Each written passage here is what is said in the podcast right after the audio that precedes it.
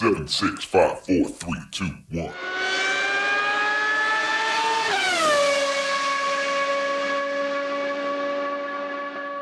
Herzlich willkommen zu Formel 1, dem Podcast mit Christian, einem spanischen Formel 1-Fan. Und mit Frank, einem deutschen Formel 1-Fan. Und heute sprechen wir über den großen Preis der USA in Texas, in Austin. Immer ein ziemlich gutes Rennen, eine ziemlich gute Strecke. Und äh, dieses Jahr dann mit dem neuen und alten Weltmeister, der jetzt schon feststand. Ähm, trotzdem noch einige interessante Duelle, die dazu ent, äh, entscheidend sind äh, im restlichen Verlauf der Saison. Wie hat es dir gefallen, Christian? Wie fandest du es? Also dafür, dass ja, das Wichtigste schon entschieden war und ähm, die Konstrukteursweltmeisterschaft auch schon quasi entschieden war, fand ich es ein gutes Rennen. Also es war spannend. Äh, das war äh, teilweise hat es auch daran gelegen, dass äh, beim Pitstop von Red Bull Mist gebaut wurde, was ja sehr, sehr selten ja. passiert. Ja. Das hat aber für noch ein bisschen Spannung gesorgt. Dann natürlich die Safety Cars und die Unfälle.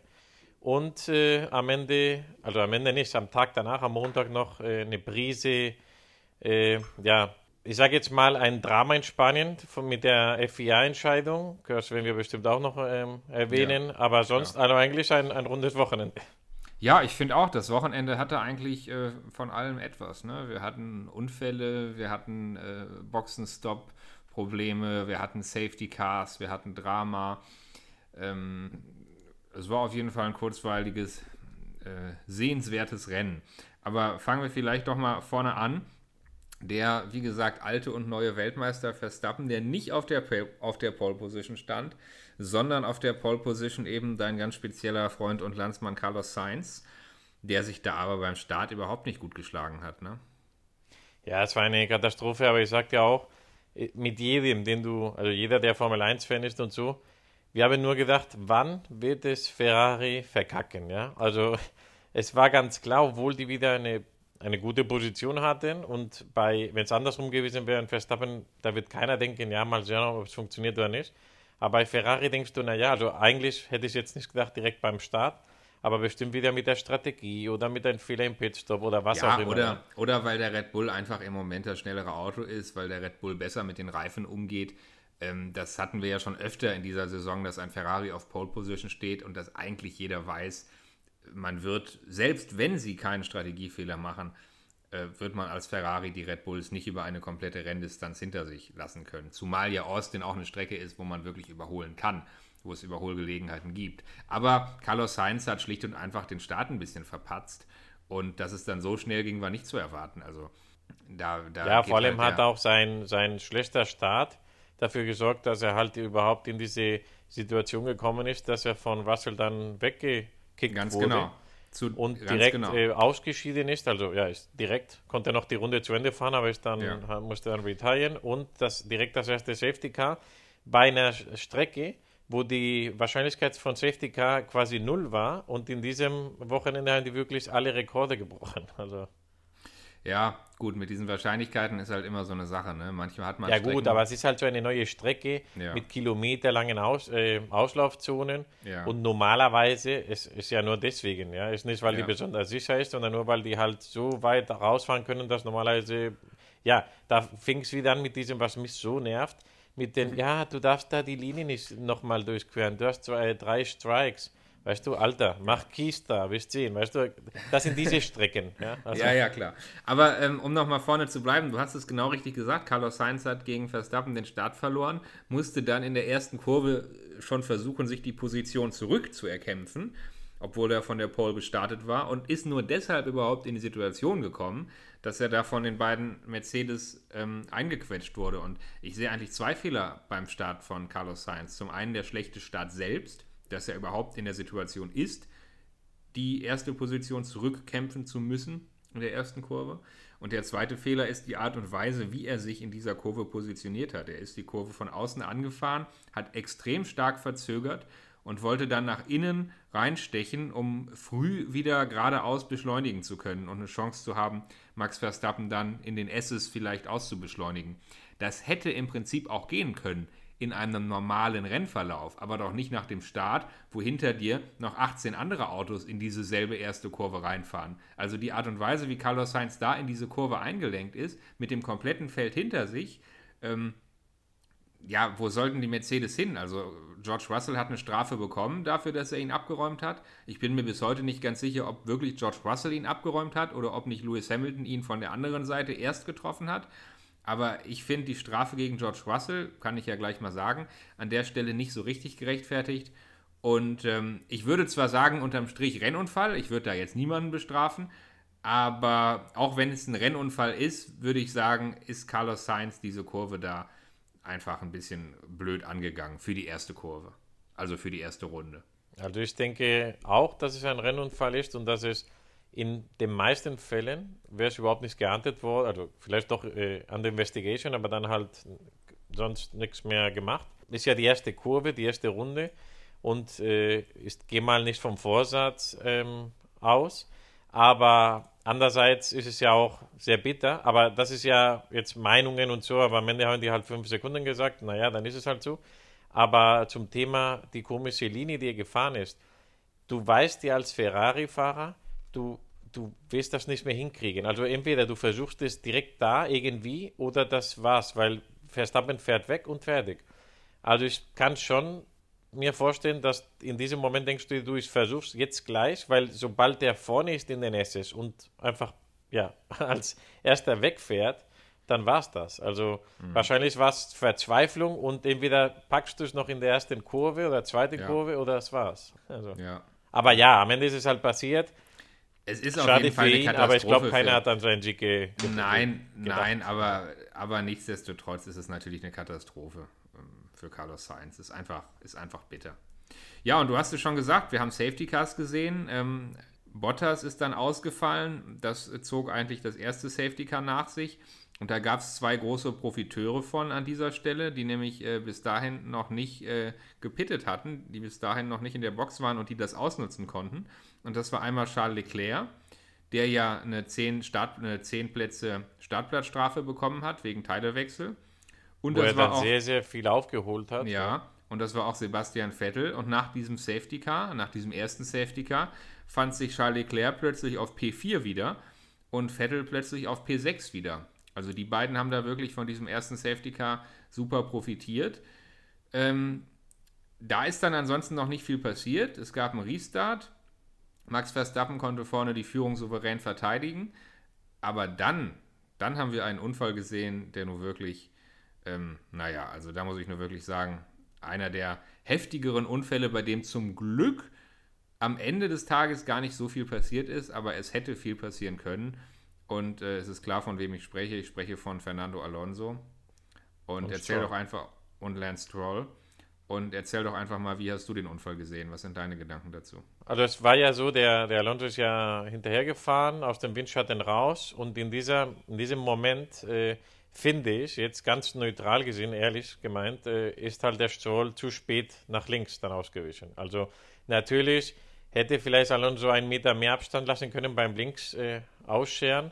Aber am Ende fahren die ja um Rennen und dann lässt er halt nur minimal, damit er halt ja, die Pace halt mitnimmt.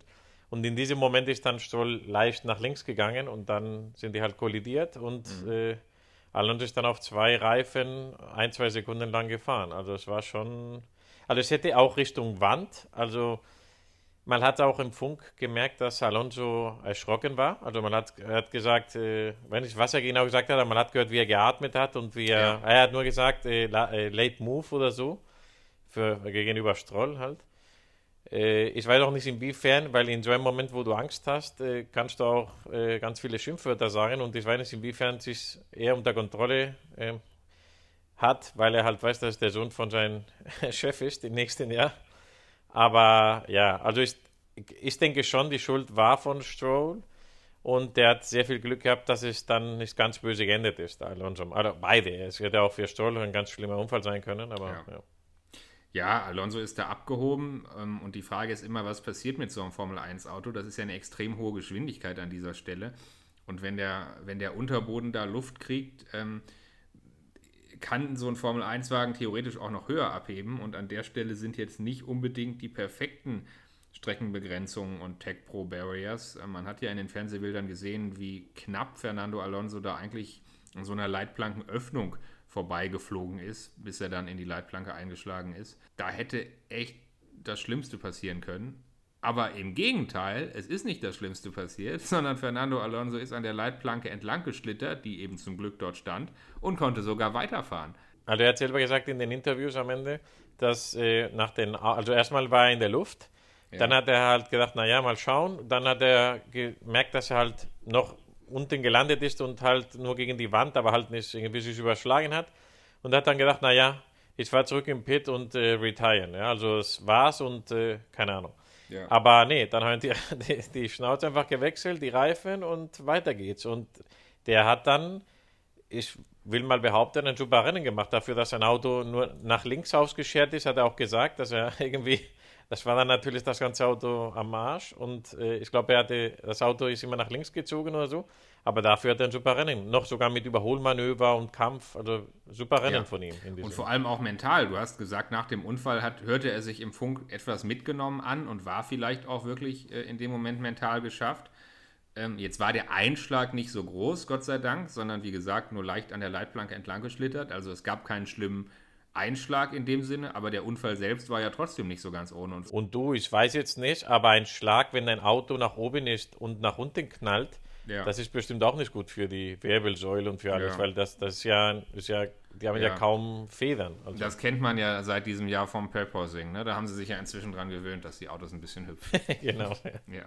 Nee, aber gebe ich dir recht, also im Nachhinein eine tolle Leistung von Alonso. Ist auch ausgestiegen, ich weiß nicht, ob man das gesehen hat, in deutschen äh, Fernsehen, als er ausgestiegen ist, dann von der Onboard-Kamera, also am Ende des Rennens, ja. musste er sich im, auf den Reifen hinsetzen. Also er war ja. schon, ich weiß nicht, ob er geschafft war vom, vom Körper her oder seelisch, aber er musste ja. sich auf den Reifen hinsetzen. Also. Aber, aber er wurde am Ende für diese Leistung von der FIA nicht belohnt, denn es gab tatsächlich eine Strafe gegen Alpine bzw. gegen Alonso. Also in Spanien will ich mal sagen, in der Formel 1-Welt einer der größten Skandale momentan. Also. Ja. Weil, mhm. es kann auch sein, was man hier halt sagt. Ja, also erstens ähm, wurde ja äh, in der, also wurde gesagt, dass das äh, jetzt nachgeprüft wird, aber in derselben, wo sie dann die Sanktion haben, haben die gesagt, dass Haas halt 24, 26 oder 24 Minuten zu spät, also nach dem Fenster, es gibt so und so viele Stunden nach dem Rennen, wo man noch was machen kann, die haben es äh, 26 Minuten nach dem Ende äh, eingereicht. Das heißt, eigentlich könnte mal ja sein, du, das gilt halt nicht mehr. Ja, ist zu spät, fertig, Peschke. Dann äh, gib mal zu, also die FIA sagt, ja, äh, das ist äh, nicht sicher. Also das Thema geht, falls jemand das nicht äh, mitbekommen hat, er hatte halt den Spiegel, der lose war, also wahrscheinlich war viel mehr lose in seinem Auto, weil der Spiegel war lose und ist dann irgendwann auch abgeflogen, ja. Und die FIA sagt jetzt, ja, mit einem Spiegel zu fahren, nicht mit zwei, ist äh, zu gefährlich. Und das hätte er nicht machen sollen.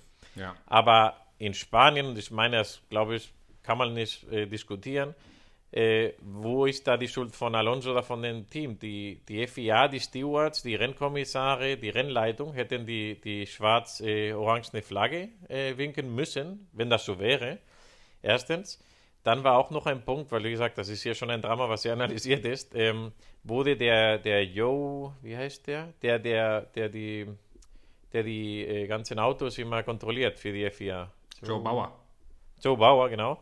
Er hat am Ende des Rennens in sein, auch alles schriftlich gesagt, dass alle Autos im Park für mich äh, gecheckt sind und alles korrekt ist, inklusive ja. der von Alonso. Und das hat er unterschrieben. Also das war nach dem Rennen. Ja. ja. Ja, und ja. eineinhalb Stunden später schreibt er selber, dass das unsicher war mit einem Spiegel nur. Ja? Also dann er selber auch das. Und dann haben die angefangen, ja, Japan 2019, Hamilton auch ohne, ohne einen Spiegel gefahren und auch nichts passiert. Und weißt du, dann fangen die an halt, ja, auf jeden Fall, äh, ich finde das schade. Äh, naja, ich weiß nicht, inwiefern das Alonso ärgert. Wenn es Alonso ärgert, sage ich dir, meine Meinung ist nur, weil dann Ocon wieder Punkte hat, die er nicht bekommt, weil Ocon ja jetzt da, der, dadurch hochgegangen ist in den Punkten. Ja. Und er dann vielleicht am Ende dieser Saison dann gegen Ocon noch verliert und ihn das kränkt. Ich glaube nicht, dass ihm das so wichtig ist, ob er jetzt Fünfter, Sechster, Siebter ist, aber wenn Ocon ihn am Ende der Saison gesiegt, besiegt hat, dann wird es ihn schon ärgern. Also. Ja, das sehe ich genauso. Also ich würde Alonso auch so einschätzen, dem ist es wichtig zu gewinnen, dem ist es wichtig aufs Podium zu fahren. Ob der jetzt 10., 11. oder 12. wird und ein oder zwei Punkte holt, das ist dem, glaube ich, relativ egal. Ähm, aber du hast völlig recht, der, der Endstand am Ende der Saison gegen deinen Teamkollegen, der ist natürlich nicht so ganz ohne. Und wenn man sich das mal anschaut, dann äh, führt aktuell Esteban Ocon mit 79 WM-Punkten vor Fernando Alonso mit 65 WM-Punkten. Jetzt hat Fernando Alonso öfter Pech gehabt diese Saison und ich würde, glaube ich, sagen, dass ich Fernando Alonso schon für den besseren Fahrer halte als Esteban Ocon. Aber nichtsdestotrotz, Esteban Ocon hat 14 Punkte Vorsprung in der WM. Und ähm, ja, ich könnte mir schon vorstellen, dass Fernando Alonso das in den nächsten äh, drei Rennen, die noch bleiben, ganz gerne umdrehen würde. Da bin ich sicher. Und das, glaube ich, ist das Einzige, was ihn jetzt noch so wirklich kümmert, finde ich. Weil ja. du hast den Vertrag schon mit einem anderen Team. Eigentlich könnte es egal sein. Meine ich ja. jetzt so, ja, aus ja, einer anderen Sicht. Aber nee, ich glaube nicht, dass er, er wird keine WM gewinnen, vielleicht nie wieder. Aber am Ende kann er sagen, du, ich habe außer ein Jahr mit Baton, wo auch nicht die ganzen Punkte so verteilt wurden und so, aber ja, außer einem Jahr mit Baton habe ich alle meine Kollegen in, was weiß ich dann, in 35 Jahren Formel 1, wer weiß noch wie lang, ähm, habe ich alle besiegt. Ja, also. ja, absolut.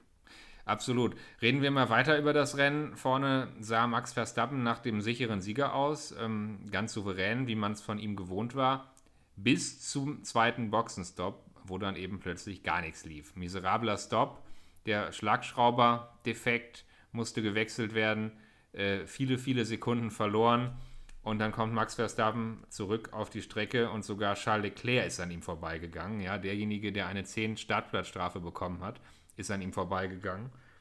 Und ähm, ganz vorne sah es dann plötzlich so aus, als hätte Lewis Hamilton eventuell eine kleine Chance, dieses Rennen zu gewinnen denn Lewis Hamilton hatte, Boxenstopp bereinigt, die Führung von Max Verstappen geerbt. Und, ähm, ist, nicht ist nicht das erste Mal, dass Mercedes in dieser Strecke durch die Strategie am Ende sogar gewinnt. Also es war wieder eine super Leistung von Mercedes ja. mit den Undercut. Die haben es ja zweimal gemacht. Und äh, ja, ich sage jetzt mal, ohne die super Übermacht von Verstappen und Red Bull wäre das hätte das funktioniert. Also da wäre ein Hamilton hätte sein erster Jahressieg bekommen, auf jeden Fall. Jetzt ist es natürlich, jetzt ist es natürlich so, ich weiß, dass du in der letzten Saison eher für Verstappen warst als für Hamilton, einfach weil du mal einen neuen Weltmeister sehen wolltest. Jetzt ist Verstappen derjenige, der nach Belieben dominiert und Lewis Hamilton wäre so ein bisschen der Underdog gewesen, der eventuell den Sieg hätte erben können. Ähm, habe ich recht, dass du so ein bisschen gehofft hast, dass Lewis Hamilton das schafft und dass Verstappen nur Zweiter wird? Nein. ah, okay. so weiter. Nee, mein Hass, mein Hass ist dazu groß. Nee. Aber ein Leclerc hätte ich das gegönnt. Also ich habe gehofft, dass, dass die wieder einen wie letzten Jahr machen, weißt du, dann irgendwie zusammen kollidieren und dann, dass der Leclerc gewinnt. Ja, das ja. Das, also das, das wäre jetzt mein Traumergebnis gewesen. Okay. Ganz ehrlich, als Verstappen rausgekommen ist, hinter Leclerc, dachte ich, Hamilton hat's. Weil erstmal musst du an Leclerc vorbei, ja. ist ja ein Ferrari, ist ja der erste Fahrer von Ferrari.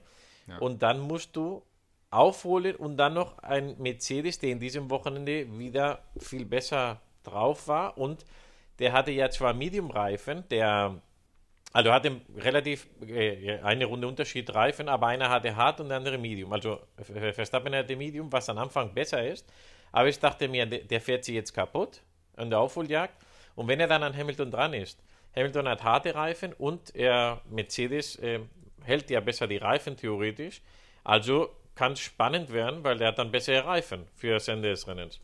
Aber ja, als, er, als ich gesehen habe, wie Verstappen an Leclerc vorbeigegangen ist, als ob es ein, was soll ich sagen, ein Haas gewesen wäre. Also wirklich, als ob es nicht ein Ferrari ja. und dann noch mit dem ersten Fahrer war. Es ja. war wirklich erniedrigend, finde ich, ja. wie er vorbeigefahren ist und dann aufgeholt hat auf Hamilton, habe ich gesagt, naja, also es wird spannend. Aber ja, meine Hoffnung, wenn du sagst, was ich, was ich gern gehabt hätte, wäre, dass die dann von mir aus Hamilton sich revanchieren will und dann irgendwie in reinfährt oder so, weißt du?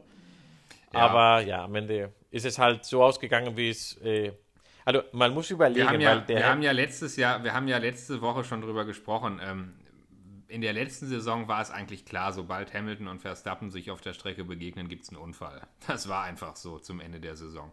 Und jetzt geht Verstappen da an den anderen vorbei, als, als würden sie parken. Und äh, Leclerc konnte gar keinen Widerstand leisten. Hamilton hat noch versucht, ihn unter Druck zu setzen, hat noch versucht, dran zu bleiben.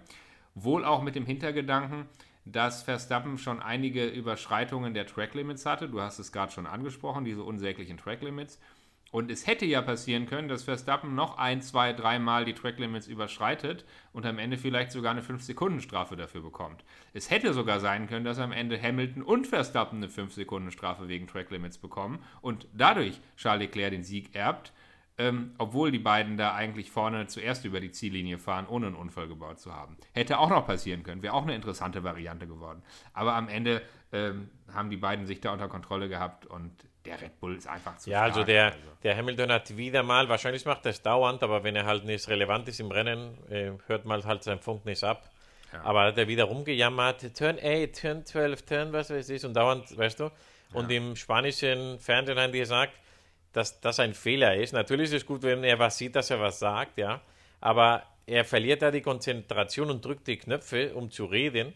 Ja. Und es wäre besser gewesen in diesem Moment, du, du bleibst halt so nah dran und, und versuchst ihn wirklich da wieder die, über die Track-Limits rauszudrücken, Ja. weißt du, also dass er halt das richtig. weitermacht. Anstatt dauernd über Funk zu meckern und am Ende verlierst du das DS, was am Ende passiert ist und dann ciao. Also, Ist richtig, aber unterm Strich, wie gesagt, der Red Bull war einfach zu stark. Also ja klar, so das wollte so. ich sagen, weil das wollte ich noch sagen vorher. Dass äh, Hamilton am Ende hat er wieder sein, ja, wie er halt ist im Funk, äh, so close und bla bla bla. So close, wie so close. Der ist elf Sekunden im Pitstop.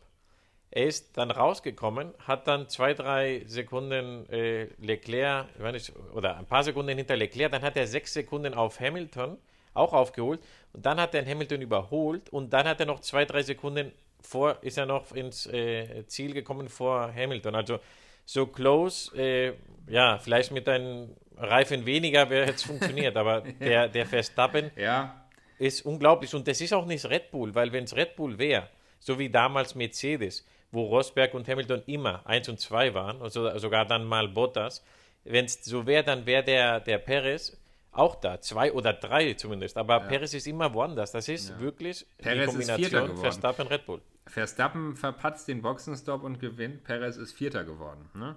Also, das Ja. muss, man, muss man wirklich sagen. Gut, das nächste Rennen ist für Perez das Heimrennen in Mexiko. Diesen Sonntag geht es schon weiter. Drei Rennen haben wir noch in dieser Saison: Mexiko, Brasilien und Abu Dhabi. Abu Dhabi kann man geteilter Meinung sein, aber Mexiko und Brasilien sind an und für sich auch noch zwei sehr, sehr spannende Strecken. Ich freue mich auf jeden Fall auf die Rennen. Ist auch, ich finde die Strecke vor allem in, in, in Mexiko sehr schön, also vom, vom Fernseher aus. Und dann bin ich mal gespannt, ob Lewis Hamilton äh, vielleicht doch noch eine Chance hat, seinen WM-Sieg, Quatsch, WM-Sieg, das nicht, aber seinen Rennsieg für diese Saison zu holen oder ob er Sonst tatsächlich. wäre es das erste Jahr, dass er es nicht schafft. Richtig, also, richtig. Oder ob er tatsächlich eine Saison ohne Sieg abschließt. Also es bleibt noch ein bisschen spannend, auch wenn die großen Sachen entschieden sind. Ähm, ich würde sagen, wir hören uns in einer Woche wieder, Christian. So machen wir es. Mach's gut, Frank. Mach's gut, ciao, ciao. Ciao.